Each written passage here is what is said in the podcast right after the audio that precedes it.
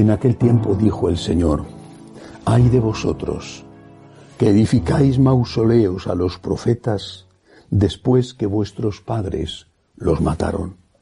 Así sois testigos de lo que hicieron vuestros padres y lo aprobáis, porque ellos los mataron y vosotros los edificáis sepulcros. Por algo dijo la sabiduría de Dios, les enviaré profetas y apóstoles, algunos los perseguirán y matarán. Y así, a esta generación se le pedirá cuenta de la sangre de los profetas derramada desde la creación del mundo, desde la sangre de Abel hasta la de Zacarías que pereció entre el altar y el santuario. Sí, os lo repito, se le pedirá cuenta a esta generación. Hay de vosotros juristas que os habéis quedado con la llave del saber. Vosotros que no habéis entrado y habéis cerrado el paso a los que intentaban entrar. Al salir de allí, los letrados y fariseos empezaron a acosarlo y a tirarle de la lengua con muchas preguntas capciosas para cogerlo con sus propias palabras. Palabra del Señor. Cuando escucho peticiones de perdón por cosas que ocurrieron hace mil años o quinientos años o doscientos o cien, siempre me parecen peticiones de perdón fáciles. Y me duele, me molesta que sea tan sencillo lavar la conciencia pidiendo perdón por algo que no hemos hecho, en lugar de examinar la conciencia por aquello que estamos haciendo. Pedir perdón por lo que hicieron los españoles en América hace 500 años, bueno, o los romanos cuando llegaron a Iberia hace más de 2000 años, es fácil. Pero no deberíamos, ante todo, examinar nuestra conciencia sobre lo que hoy, ahora, estamos haciendo mal. ¿Qué estamos haciendo mal como iglesia ahora? ¿Estamos evangelizando o estamos rindiéndonos al mundo? ¿Estamos siendo mártires o estamos siendo cobardes? ¿Qué estamos haciendo mal? No solo como iglesia, también como familia o como personas. El pasado está pasado y tiene que ser juzgado por Dios también con los criterios con que actuaron aquellos que sin duda eran seres humanos e hicieron cosas buenas y cosas malas. Pero lo que me importa es saber qué estoy haciendo yo mal ahora o qué debería hacer bien. Así dentro de 500 años no tendrán que pedir perdón por lo que hemos hecho mal, que será seguramente entonces también una solución fácil y falsa. ¿Qué estoy haciendo yo mal? ¿Qué estamos haciendo mal en este momento? Jesús les reprocha a aquellos precisamente esto. Cuando Él, el profeta de los profetas, el Hijo de Dios hecho hombre, estaba en medio de ellos y le acosaban y querían matarle y terminaron matándole.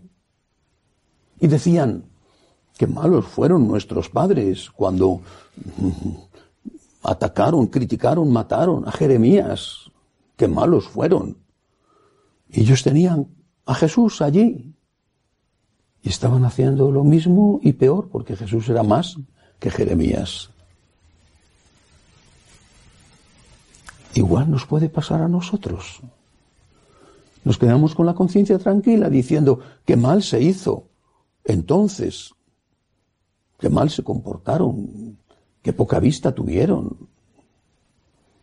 Y nosotros estamos haciéndolo igual o peor que aquellos.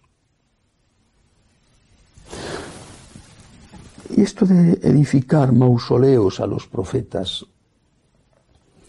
me recuerda también a algo en lo que pienso a menudo cuando visito en un país como Italia o como España o como otros países, sobre todo en Europa, los grandes templos dedicados a los santos, sobre todo aquellos donde se conservan sus reliquias.